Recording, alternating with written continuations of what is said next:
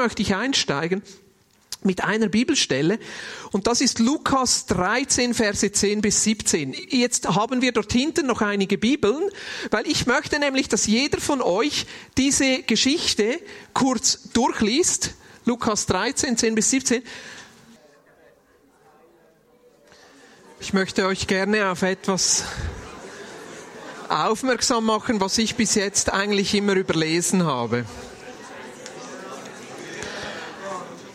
Die einigen, einigen von euch ist das aufgefallen. Ich meine, das eine, was einem auffällt, ist der Sabbat. Das andere, was einem auffällt, ist, wie hartherzig Menschen sein können, dass sie sich mehr darüber aufregen, dass Jesus das am Sabbat tut, statt dass sie sich darüber freuen, dass die Frau geheilt wird. Aber was ich, zwei Dinge, die ich ganz interessant finde an dieser Bibelstelle. Das eine ist, es spricht von einer Frau, die 18 Jahre gebeugt ist, gebunden ist. Und es heißt dort, gebunden von einem bösen Geist, von einer bösen Macht, von einem Dämon oder wie auch immer man das dann benennen oder beschreiben will. Jetzt, da hat, das hat man nicht gesehen. Also ich, vielleicht hat Jesus es gesehen so, aber was ich interessant finde, ist, dass Jesus hier eigentlich feststellt, da gibt es eine geistliche Macht, die Auswirkungen hat aufs Natürliche. Die Frau war gekrümmt, die Frau war gebeugt, die war in ihrer Lebensqualität massivst eingeschränkt, 18 Jahre lang. Und eigentlich die Ursache war etwas Geistliches. Und das Zweite, was mir auffällt, dass Jesus das nachher festhält, indem er sagt, und diese Frau hier, die der Satan volle 18 Jahre lang gebunden hielt und die doch eine Tochter Abrahams ist, die sollte man am Sabbat nicht von ihren Fesseln befreien dürfen. Also ich, ich habe bis jetzt sehr, sehr stark immer über diese Dinge hinweg gelesen, aber eigentlich Jesus spricht hier von einer geistlichen Realität, von einer geistlichen Macht, die böse ist und die Menschen gefangen hält. Die Menschen gefangen hält und diese Gefangenschaft, diese geistige Gefangenschaft kann Auswirkungen haben auf das Natürliche. Im Sinn von einer Gebundenheit, von einer Unfreiheit, im Sinn von einer Krankheit. Es könnte auch in, in der Form einer Sünde sein. Und eigentlich finde ich das interessant. Jesus hat hier ein dualistisches Weltbild. Gut, böse. Gott, Teufel. Gute Mächte, schlechte Mächte. Jetzt der Teufel war für Jesus kein Unbekannter. Ich meine, am Anfang, das ist Matthäus 4, Jesus lässt sich taufen und wird dann von Gottes Geist in die Wüste geführt. Das wäre auf der nächsten Folie. Da heißt es im äh, Anfang von Kapitel 4 in Matthäus, danach wurde Jesus vom Geist Gottes in die Wüste geführt, weil er dort vom Teufel versucht werden sollte. Nachdem er 40 Tage und Nächte gefastet hatte, war er sehr hungrig. Ich meine, wieso lässt Gott das zu? Diese Konfrontation zwischen Jesus, seinem Sohn und dem Teufel, die Taufe ging voraus. Der Geist Gottes erfüllte Jesus. Er wurde zuerst in die Wüste geführt, war hungrig. Und da heißt es, da trat der Versucher an ihn heran und sagte, wenn du Gottes Sohn bist, dann befiehl, dass diese Steine hier zu Brot werden. Aber Jesus gab ihm zur Antwort, es heißt in der Schrift, der Mensch lebt nicht nur von Brot, sondern von jedem Wort, das aus Gottes Mund kommt. Daraufhin ging der Teufel mit ihm in die heilige Stadt, stellte ihn auf einen Vorsprung des Tempeldaches und sagte, wenn du Gottes Sohn bist, dann stürz dich hinunter, denn es heißt in der Schrift, er wird dir sein Engel schicken. Sie werden dich auf ihren Händen tragen, damit du mit deinem Fuß nicht an einen Stein stößt. Jesus entgegnete, in der Schrift heißt es aber, du sollst den Herrn, deinen Gott, nicht herausfordern. Schließlich ging der Teufel mit ihm auf einen sehr hohen Berg, zeigte ihm alle Reiche der Welt mit ihrer Herrlichkeit und sagte, das alles will ich dir geben, wenn du dich vor mir niederwirfst und mich anbetest. Darauf sagte Jesus zu ihm, weg mit dir, Satan, denn es heißt in der Schrift, den Herrn, deinen Gott, sollst du anbeten, ihm allein sollst du dienen. Da ließ der Teufel von ihm ab und Engel kamen zu ihm und dienten ihm. Ich möchte mit euch noch zwei weitere Bibelstellen ansehen, um einfach zu erfassen, welches Weltbild Jesus hatte und mit welchem Weltbild er gekommen ist. Hier begegnet Jesus dem Teufel ganz persönlich am Anfang seines Dienstes diese Konfrontation zwischen Gott und dem Teufel in Jesus. Und was sagt Jesus am Ende? Hey, nur Gott sollen wir dienen, nur ihn sollen wir anbeten. Und Anbetung bedeutet eigentlich jemand als König zu akzeptieren. Ich bete das an, was in meinem Leben König ist. Jesus, du bist König, deshalb bete ich dich an. Das ist das, was wir in jedem Gottesdienst machen. Und Jesus sagt, hey, nur den Vater, nur Gott sollen wir anbeten.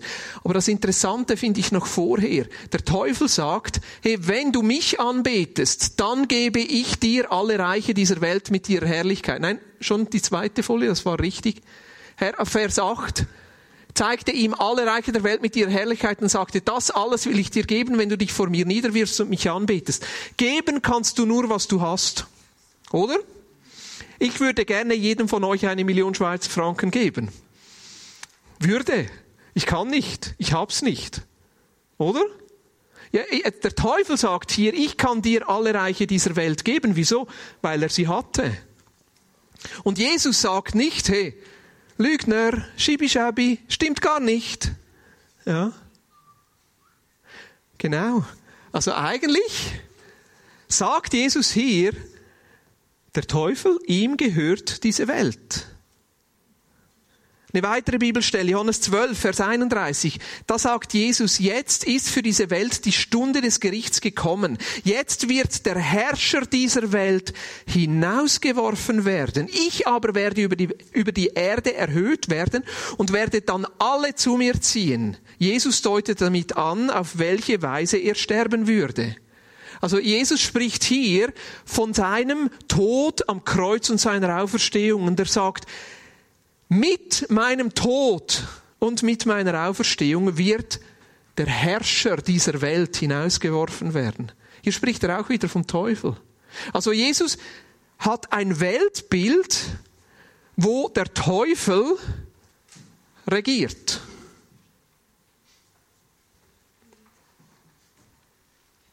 Johannes 14, Vers 28. Ihr erinnert euch, dass ich zu euch gesagt habe, ich gehe weg und ich komme wieder zu euch. Wenn ihr mich wirklich lieben würdet, würdet ihr euch freuen, dass ich zum Vater gehe, denn der Vater ist größer als ich. Ich sage euch das alles, bevor es eintrifft, damit ihr, wenn es dann geschieht, glaubt. Viel werde ich nicht mehr mit euch reden, denn der Herrscher dieser Welt hat sich bereits gegen mich aufgemacht. Denn der Herrscher dieser Welt hat sich bereits gegen mich aufgemacht. Von wem spricht Jesus hier? Vom Teufel, nicht von Gott. Weil wieso müsste sich Gott gegen Jesus aufmachen? Nein, der Herrscher, also der Teufel, hat sich bereits gegen mich aufgemacht. Er findet zwar nichts an mir, was ihm Macht über mich geben könnte. Aber die Welt soll erkennen, dass ich den Vater liebe und so handle, wie der Vater es mir aufgetragen hat. Steht auf, wir wollen gehen. Ich finde diese Aussage interessant. Der Teufel findet nichts an mir, was ihm Macht über mich geben hätte. Wieso? Weil Jesus Gott gehorsam war, weil er in seinem Leben nur einen König akzeptierte und das ist der Vater. Weil er ein Leben geführt hat, so wie es Gott gefällt. Aber der Teufel hat sich aufgemacht die Frage ist natürlich, wieso konnte der Teufel hier herrschen? Die Frage ist, wieso kann der Teufel von sich behaupten, dass diese Welt ihm gehört? Eigentlich gehört die Welt ja Gott. Gott ist der Schöpfer. Gott ist der, der über allem steht. Wie konnte das passieren? Jetzt müssen wir ganz am Anfang zur Bibel zurück. Hier heißt es im 1. Mose 1, Vers 26 und folgende, da sprach Gott, wir wollen Menschen schaffen nach unserem Bild, die uns ähnlich sind. Wir sollen über die Fische im Meere, die Vögel am Himmel, über alles Vieh, die wilden Tiere und über alle Kriechtiere herrschen. So schuf Gott die Menschen nach seinem Bild, nach dem Bild Gottes schuf er sie, als Mann und Frau schuf er sie. Und Gott segnete sie und gab ihnen den Auftrag, seid fruchtbar und vermehrt euch, bevölkert die Erde und nehmt sie in Besitz, herrscht über die Fische im Meer, die Vögel in der Luft und über alle Tiere auf der Erde. Also Gott ist der Schöpfer. Er ist der König des Universums. Er steht über allem.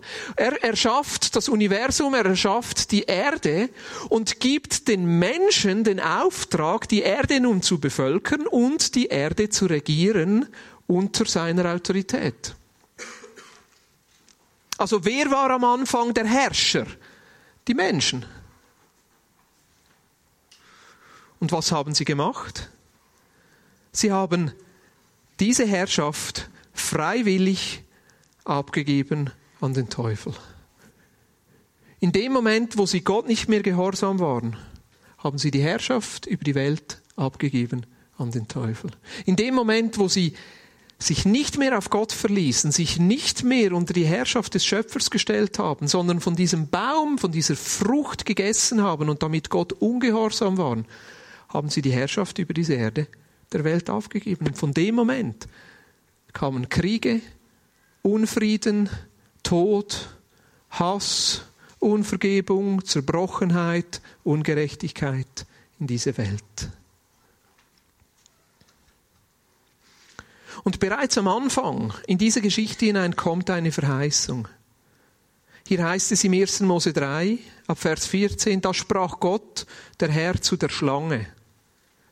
Weil du das getan hast, also weil du die Menschen versucht hast, weil du sie dazu gebracht hast, dass sie ihre Herrschaft an dich abgetreten haben, sollst du unter allen zahmen und wilden Tiere verflucht sein. Dein Leben lang sollst du auf den Bauch kriechen und Staub fressen. Von nun an setze ich Feindschaft zwischen dir und der Frau und deinem Nachkommen und ihrem Nachkommen.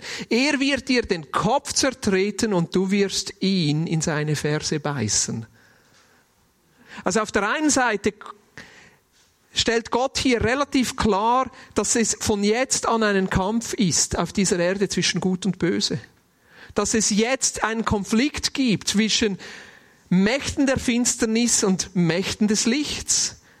Dass da Feindschaft ist in alle Generationen, die jetzt kommen, aber es wird einmal einer kommen und da spricht es bereits von diesem Jesus, der wird dir den Kopf zertreten und du wirst ihn in die Ferse beißen.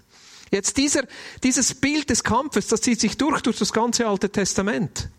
Du findest es in den Psalmen, wo Yahweh gegen die Ungeheuer steht. Du findest es bei Hiob, wo dieser Gott gegen das Böse kämpft. Du findest es in den Kriegsgeschichten des Volkes Israel, die sehr viel die Dinge und die Kriege, in denen sie drinstehen, auch geistlich verstehen. Wir heute denken, alle Dinge sind irgendwie natürlich, aber die Israeliten, die haben immer an diese geistliche Dimension gedacht. Das war der Grund, wieso sie die Bundeslade als als sichtbarer Ort von Gottes Gegenwart in die Schlacht hineingetragen haben, weil sie gesagt haben, nee, die stärkste Waffe, die wir haben, ist Gottes Gegenwart. Deshalb findest du auch im Alten Testament immer wieder übernatürliche Geschichten, wie zwei, drei Personen und einmal sogar Leprakranke reichen, um eine ganze Armee in die Flucht zu schlagen. Also dieses Bild des Kampfes, gut gegen böse, das zieht sich durch, durch das ganze, durch die ganze Geschichte des Alten Testamentes. Und vor allem auch zu dieser Zeit, als Jesus kam. Also etwa 200 vor Christus hat sich das Denken der Juden noch einmal stärker auf diese Tatsache fokussiert. Äh, wenn man die, die jüdischen oder auch die apokryphischen Zwischenschriften liest, merkt man, dass wie so eine apokalyptische Sicht kommt. Das Denken der Juden zur Zeit von Jesus war klar, die Erde wird von bösen Mächten gefangen gehalten und nur durch ein Hineinbrechen, nur durch eine göttliche Intervention kann diese Erde befreit werden. Das ist die Sicht, in der Jesus hineinkommt. Die ganze Erde ist gefangen von einer bösen Macht. Die ganze Erde ist gefangen vom Teufel und nur durch ein Hineinbrechen von Gott selber, durch eine Intervention von ihm, kann die Erde befreit werden. Jetzt das ist die ursprüngliche Sicht der Menschen zu dieser Zeit, dass Jesus kam. Später dann, die Kirchenväter oder zum Beispiel die Reformatoren, Martin Luther, sein, seine große Frage war nicht, wie kann die Erde befreit werden? Seine große Frage ist, wie kann ich als Sünder Gerechtigkeit erlangen? Wie kann ich als Mensch Gnade finden? Und natürlich ist das wichtig und auch für uns ist das wichtig. Wie können wir Gnade finden als Sünder vor einem gerechten Gott? Aber eigentlich ist diese Frage verkürzt und sollte diese Frage in diesem globalen Kampf auch äh, ähm, gestellt werden, weil bei den Juden des ersten Jahrhunderts war die Frage nicht individuell, sondern die Frage war, wie werden wir miteinander, wie wird diese Welt frei von beherrschenden, destruktiven Kräften, die diese Welt gefangen halten. Ähnlich eigentlich wie viele Fragen heute. Wie kommt soziale Gerechtigkeit? Wie kommt Frieden auf dieser Welt? Wie kann es sein, dass die Menschen im, was sind wir jetzt, dritten Jahrtausend, ja, ich glaube schon, sich immer noch so die Köpfe einschlagen. Wie kann das sein? Eigentlich die gleichen Fragen wie die Juden zu dieser Zeit. Wie werden wir frei von Beherrschern und destruktiven Kräften, die diese Welt gefangen halten? Und für die ersten Christen war das sehr klar. Die ersten Christen, die, die wussten oder die lebten in diesem Bewusstsein, Jesus hat durch das Kreuz und die Auferstehung den Teufel besiegt. Jesus hat durch sein Kreuz und durch die Auferstehung den Teufel besiegt. Jesus ist gekommen, um diese Kraft zu brechen und damit auch den Menschen zu erlösen. Er ist der Einzige, der nie hätte sterben müssen. Er ist der Einzige, an dem der Teufel nichts Falsches finden konnte. Und trotzdem, durch seinen Tod hat er die Herrschaft wieder zurückgewonnen. Was bedeutet das? Durch das Leben, das Sterben, die Auferstehung und die Auffahrt von Jesus ist jetzt jemand anders König. Jesus. Das ist unsere Botschaft. Jesus ist König. Das ist unsere Hoffnung. Jesus ist König. Er hat der Schlange den Kopf zertreten. Schaut mal die erste Predigt von Petrus an, Apostelgeschichte 2, Vers 32. Die erste Predigt, erste öffentliche Predigt nach dem Kreuzestod, der Auferstehung und der Auffahrt von Christus. Ja, diesen Jesus hat Gott auferweckt. Diesen Jesus, der am Kreuz für uns gestorben ist, hat Gott auferweckt. Diesen Jesus, der den Teufel besiegt hat, hat Gott auferweckt. Wir alle sind Zeugen dafür. Er ist in den Himmel emporgehoben worden, um den Ehrenplatz an Gottes rechter Seite einzunehmen. Was bedeutet den Ehrenplatz an Gottes rechter Seite? Es bedeutet ein Platz der Herrschaft ein Königsplatz, ein Ort, wo regiert wird, der Ehrenplatz an Gottes rechter Seite einzunehmen und hat von seinem Vater die versprochene Gabe erhalten, den Heiligen Geist. Diesen Geist hat er nun über uns ausgegossen und das ist es, was ihr hier seht und hört. Dass es nicht David war, der in den Himmel aufgenommen wurde, zeigt auch der folgende Ausspruch, den er selbst gemacht hat. Und jetzt zitiert Petrus aus den Psalmen, der Herr sagt zu meinem Herrn, setze dich an meine rechte Seite, bis ich deine Feinde zum Schemel für deine Füße gemacht habe. Es steht also unzweifelhaft fest, und ganz Israel soll es erkennen. Gott hat Jesus zum Herrn und Messias gemacht den Jesus, den ihr gekreuzigt habt. Zum Herrn und Messias. Wer ist König? Jesus.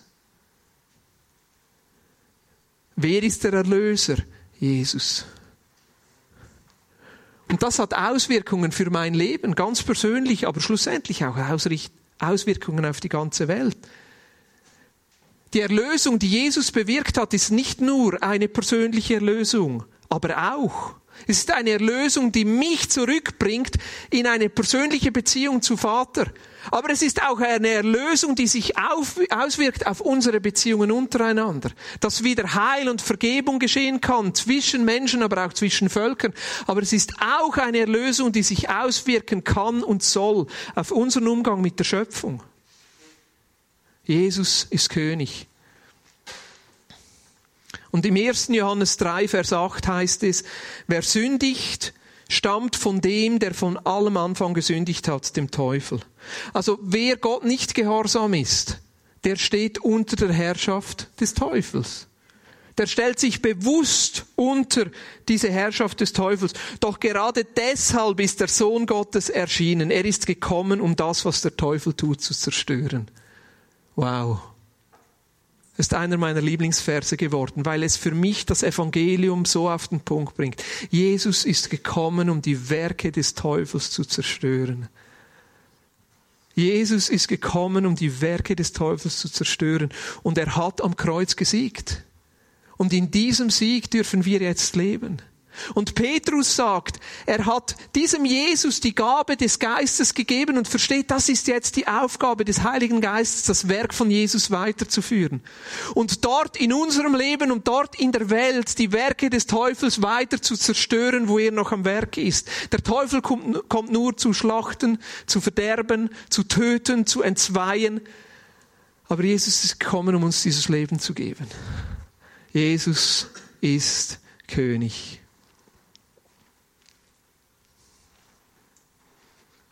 Ich möchte mit euch zum Abschluss noch zwei, drei Verse aus dem Kolosserbrief anschauen, weil ich finde, Paulus bringt es im Kolosserbrief sehr gut auf den Punkt. Kolosser 1, Vers 12 heißt es, freut euch und dankt ihm, dem Vater, dass er euch das Recht gegeben hat, an dem Erbe teilzuhaben, das er in seinem Licht für sein heiliges Volk bereithält. Denn er hat uns aus der Gewalt der Finsternis befreit und hat uns in das Reich versetzt, in dem sein geliebter Sohn regiert. Jesus hat uns unter der Herrschaft des Teufels hervorgeholt. Und wir dürfen nun in einem anderen Reich leben. Für mich ist es ein bisschen wie ein Mitarbeiter, der in einer Abteilung arbeiten muss und einen schrecklichen Chef hat. Also ich hoffe, dass sich die Mitarbeiter der Vinyadara jetzt nicht angesprochen fühlen. Aber es gibt doch manchmal so, so Arbeitssituationen, die du kaum aushältst. Und vielleicht kennst du das. Du hast einen Chef, der nur an sich selber interessiert ist und der alle unter Druck setzt und so richtig Stress macht und so richtig drückt. Und am Morgen früh, am Montag, wenn du schon ins Büro kommst, dann läuft dir schon der Angst schweißt den Rücken runter, weil du weißt, das wird wieder eine schreckliche Woche. Und diese, diese Atmosphäre von Leistung und von Missgunst, die wirkt sich aus auf die Mitarbeiter untereinander. Und sie fangen an, einander zu bespitzeln und beim Chef anzuschwärzen. Und der eine ist nicht einverstanden mit dem anderen und es kommt ein Konkurrenzkampf zueinander, einfach nur wegen diesem schlechten Chef. Und es hat eine Auswirkung auf die Beziehungen untereinander und es hat eine Auswirkung auf die Arbeitsproduktivität und die Leistung und der Chef kommt und macht noch einmal Druck und sagt, wir erreichen die Jahresziele nicht und wenn wir die Jahresziele nicht, nicht erreichen, dann kündige ich der Hälfte von euch. Und du weißt nicht mehr, was du machen sollst und plötzlich an einem Dienstagmorgen kommt der Superchef und sagt, hey, ich habe dann eine andere Abteilung für dich. Möchtest du gerne die Abteilung wechseln? Ich wusste das eigentlich schon lange, dass ich dir dieses Angebot machen wollte, aber jetzt heute darfst du dich entscheiden, möchtest du gerne die Abteilung wechseln? Du sagst sofort! Und du kriegst einen Chef, der einfach toll ist. Wie im Märchen. Einen Chef, wo du am Montagmorgen kommst und du wirst willkommen geheißen und es heißt, hey, so schön bist du hier. Hey, und ich hab dich lieb. und ich finde dich super. Und auch wenn du mal einen Fehler machst, es ist nicht so schlimm, wir kriegen das gemeinsam hin. Und die Mitarbeiter in diesem Klima, die blühen auf und die helfen einander und sind füreinander da. Und alle freuen sich am Montagmorgen, am Dienstagmorgen, am Mittwochmorgen. Und am liebsten würden sie am Samstag noch arbeiten kommen. Und Jesus sagt, hey, ich habe euch befreit. Dieses Angebot, die gilt für jeden Menschen, die Abteilung wechseln zu dürfen, einen neuen Chef zu haben, einen Chef, der uns liebt, der uns annimmt, der für uns da ist, der uns für uns bezahlt hat. Und ich glaube, dass unsere Leistung viel besser ist. Und hier heißt es dann im Vers 14, durch ihn, Jesus Christus, sind wir erlöst durch ihn sind uns unsere Sünden vergeben. Und jetzt kommt das Individuelle rein. Natürlich hat Jesus auch für unsere Sünden bezahlt. Und wieso?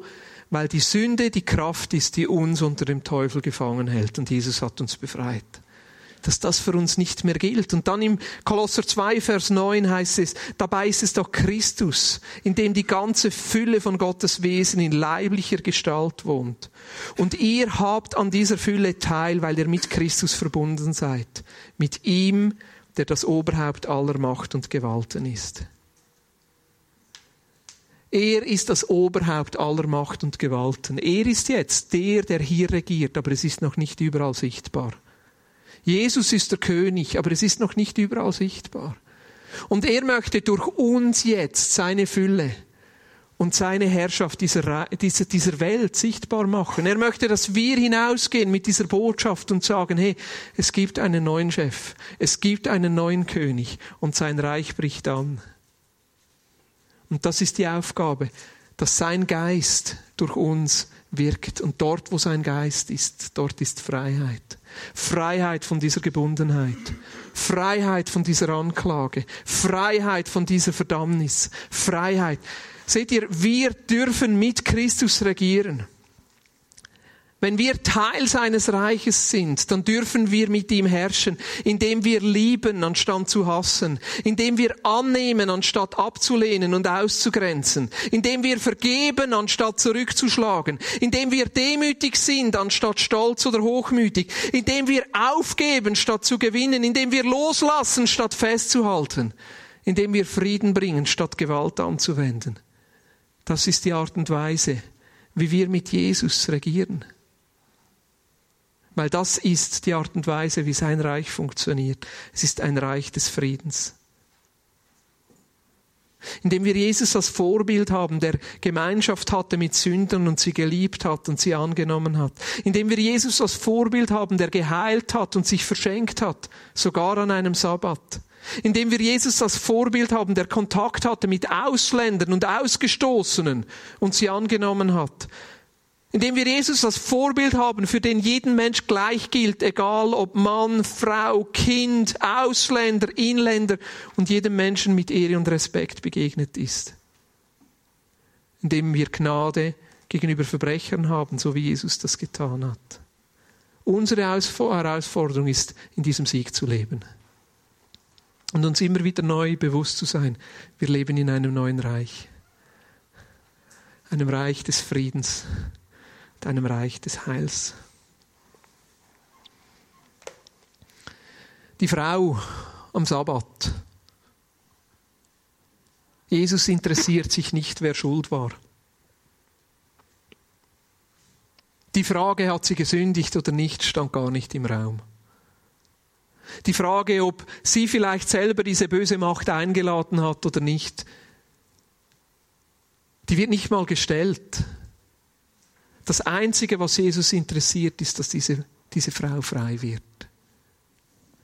Und vielleicht bist du heute Morgen hier und du spürst eigentlich auch, dass du dich gebunden fühlst, dass du dich nicht frei fühlst. Vielleicht ist es frei gebunden von deiner Vergangenheit, wo Dinge sind, die, die dich belasten. Vielleicht fühlst du dich gebunden an Situationen, die nicht in Ordnung sind. Vielleicht fühlst du dich gebunden und einfach nicht frei, das zu leben, was du eigentlich möchtest.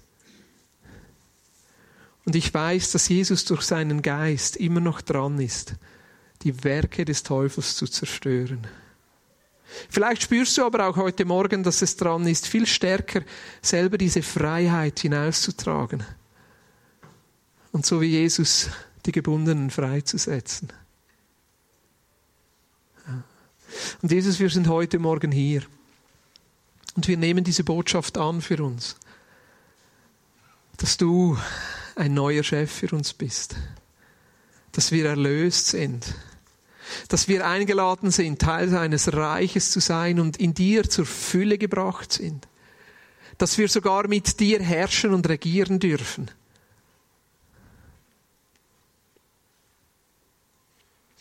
Und Jesus, ich bete dich jetzt, dass du kommst durch deinen Geist und Freiheit schenkst.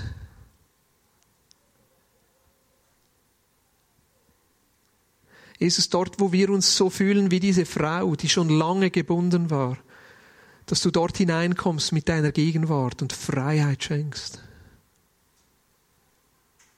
Jesus, ich bitte dich für Menschen, die sich gefangen fühlen von Selbstanklage, die immer wieder denken, ich genüge nicht, dass du Freiheit schenkst. Und ich spreche dir zu, du genügst. Du genügst.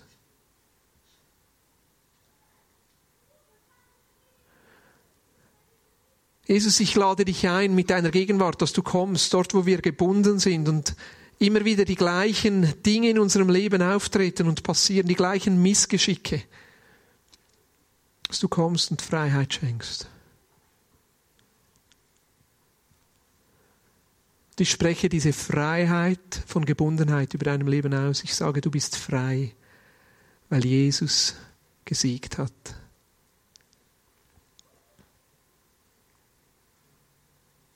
Und Jesus, wir stellen uns dir neu zur Verfügung, um mit dir zu herrschen, um dein Reich sichtbar zu machen und auszubreiten. Jesus, ich bitte dich, dass du uns Situationen zeigst in den nächsten zwei Wochen, wo wir deinen Frieden, wo wir deine Herrschaft hineinbringen können, als Botschafter deines Reiches. Amen.